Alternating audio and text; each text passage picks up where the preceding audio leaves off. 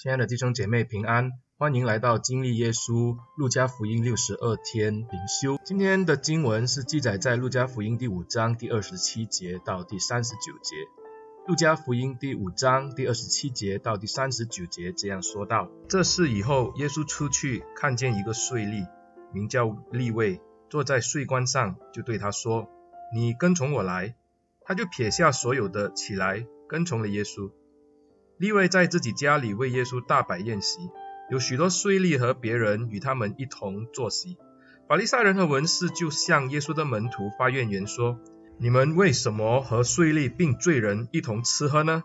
耶稣对他们说：“无病的人用不着医生，有病的人才用得着。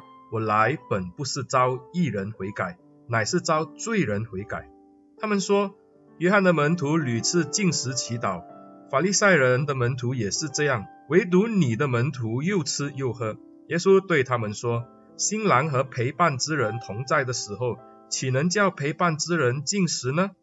但日子将到，新郎要离开他们，那日他们就要进食了。耶稣又设了一个比喻，对他们说：没有人把新衣服撕下一块来补在旧衣服上，若是这样，就把新的撕破了。并且所撕下来的那块新的和旧的也不相称，也没有人把新酒装在旧皮袋里。若是这样，新酒必将皮袋裂开，酒便漏出来，皮袋也就坏了。但新酒必须装在新皮袋里。没有人喝了陈酒又想喝新的，他总说陈的好。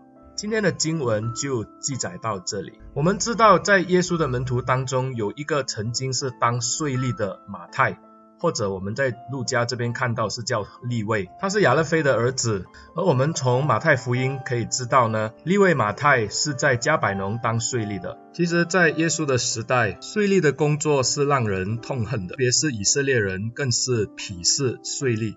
因为税吏是替罗马政府向百姓收税的一个工作，罗马政府呢就征用了当地人来向以色列人收税。其实赋税是一个公民当尽的责任，只是因为罗马政权管辖的地方太大，有些地方官就会把这个税吏的位置按地区划分，然后就会把这个的职位。出售这些人，他们就会出高价把这个的位置买回来，因为他们可以合法的向这个区域的人来收税，而且他们的背后有罗马军队的撑腰，因此呢，他们很多时候并没有按照罗马的规定而收当收的税务，反而多收了是要中饱私囊。犹太人既是恨恶他们，但也不能够做什么。因为他们有这个兵队的撑腰，因此呢，他们只能够在宗教上来惩罚他们。所以我们就看到这些的税吏不单只是被百姓恨恶，就连他们自己是个犹太人，想要进去会堂或者上到圣殿去敬拜，也都被禁止。犹太人甚至把他们当成与麻风病或者妓女、罪人同等的一个的称。所以他们既是有钱，但在人民的当中，他们是那个没有尊严。被百姓恨恶，也被罗马兵丁轻看的人，因为在罗马兵丁的眼中，这一些都是出卖自己同胞、贪婪无厌的人。因此，我们可以想象马太在加百农受欢迎的程度。路加记录了耶稣呼召利未、马太来成为他的门徒。对利未来说，耶稣是一个怎样的人呢？我们从经文里面可以知道，耶稣在迦百农是有一定的知名。自从他在迦百农的会堂讲道，还有赶鬼的事情，接着赫城的人都在那天安息日晚上，把所有被鬼附的、害病的都带去给耶稣医。另外也看到，就是那一个瘫痪了的人。在众人的面前，可以因着耶稣的医治，拿着褥子起来行走。路加福音四章四十二节也记载，迦百农的人去找耶稣，要他留在迦百农，只是耶稣不肯。耶稣要到加利利一带去传道。因此，对利未来说，耶稣是个相当出名的夫子，而他这一个税吏是被大家讨厌的人。不要说他去听耶稣讲道，恐怕这些的拉比、法利赛人、文士看到税吏的时候，都会掉头而走。这个时候，耶稣是迎面而来，去到他的税关上。对着利未说：“你来跟从我。”这句话对利未来说何等的震撼！我相信震撼的不是耶稣的能力或者耶稣的讲道带着权柄，在这边震撼利未的心，乃是耶稣对他的接纳。迦百农在马太福音九章，耶稣说是他自己的城。我们有理由相信耶稣在这个地方行动很多，恐怕在他还没有当拉比夫子之前，他在这一带可能就是一个工匠，所以有可能耶稣曾经赋税给利未吗？虽然经文里面没有提到，不过对税吏来讲，耶稣的这一个呼召其实是一个接纳。他如同彼得一样，立时放下了自己谋生的一切，就跟从了耶稣。他还为耶稣大摆宴席。宴请了他自己的朋友，当然我们知道税吏的朋友也只可能是税吏和罪人了，因为没有正常的人或者普通百姓是愿意与他们做朋友。在税吏宴请的宴会上，更不可能会请到当地的宗教师、法利赛人或者夫子拉比来赴宴，所以耶稣坐席在他们当中。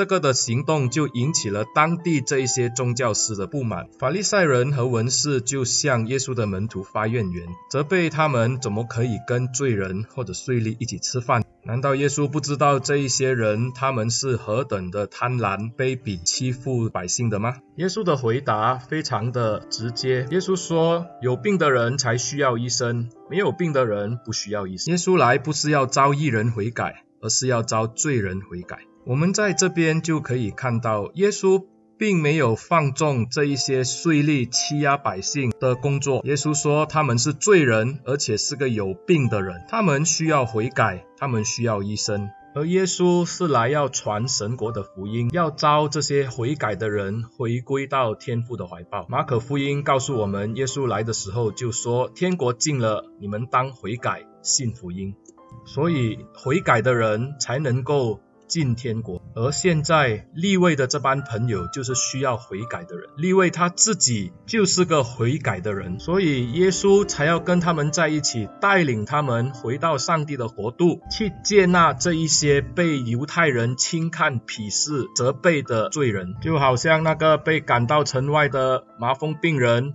或者那一个行动不便、瘫痪了的人一样，这一些的人。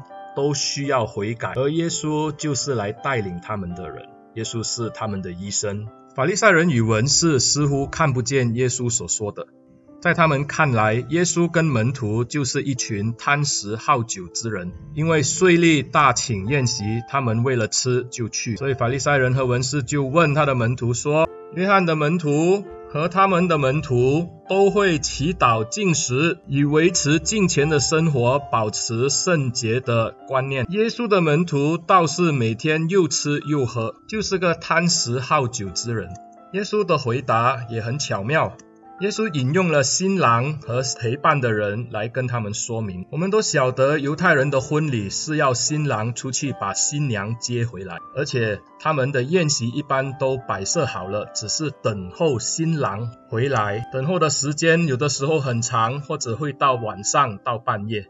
从马太福音二十五章十个童女的比喻，我们也清楚的知道，犹太人确实是在这样的情况下等新郎回来。新郎一回家，也就是宴席的开始。那个时候，宾客们还有陪伴新郎的人会一起的大吃大喝，所以没有人会在新郎到了的时候还在那边苦瓜着脸、饿着肚子不吃不喝。这确实是一个莫名其妙的做法，所以耶稣这样说到呢，就是表示他自己就是神的儿子，要来到人间，而要与这一些需要的人在一起，他们就应该与新郎在一起，欢喜快乐。耶稣在之后也说到他会离开，那个时候门徒就需要进食了。可是我们知道法利赛人是不会接受耶稣的说法，因此耶稣又设了一个比喻，就是新衣服。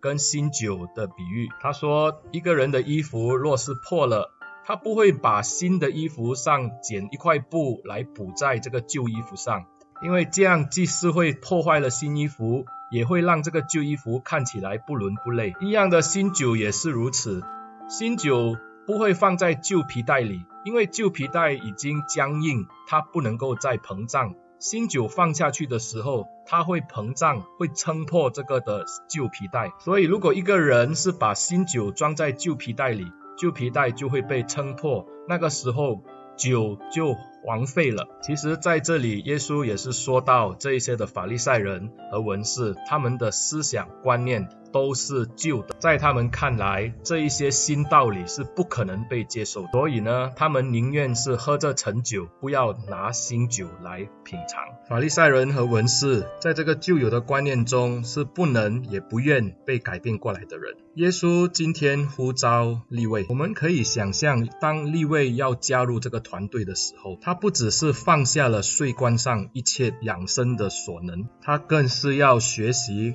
跟彼得、安德烈这一些加百农人一起的同心侍奉。加百农是在加利利一个出名的鱼市场，所以我们有可能相信彼得也曾经付税给利未。对利未来说，这是一个全新的开始。因着耶稣慈悲的接纳，他要步入一个全新的生命。他放下了他过去以往赖以为生的职业。现在重新要过一个连枕头也没有地方的门徒生活。神重用马太，他愿意服侍耶稣，跟从耶稣。我们也看到他之后就为我们写下了马太福音，记录他跟从耶稣的事情，也让我们看到一个税吏，一个被人恨恶的罪人，也有悔改的一天。也能够被上帝重用。耶稣把税吏纳入门徒当中，这也预表着他之后在加百农的工作可能会受到很多的拦阻。因为马太曾经是在加百农当税吏的，但是我们晓得耶稣来并不是要招人数，或是要找人拥戴他赚取名声或者是名利地位。他来是要把神的国度向世人展开，让罪人悔改。进入他的国度，税吏就是一个悔改的人，耶稣是一个愿意接纳他的救主。亲爱的弟兄姐妹，今天盼望我们可以从当中学习，若不是耶稣基督的接纳和爱，我们凭什么能够进入他的国度呢？我们来一起祷告，感谢主你的爱和你的接纳，让我们如此败坏的罪人也能悔改，归入你的名下。求主把如此的心志继续放在我们的心中。让我们也如耶稣一般去接纳罪人，去爱，去服侍他人。感谢主，奉耶稣的名祷告，阿门。谢谢大家的收听，欢迎你们把这一个的音频分享给你们的教会的弟兄姐妹，还有朋友收听。愿上帝祝福你们。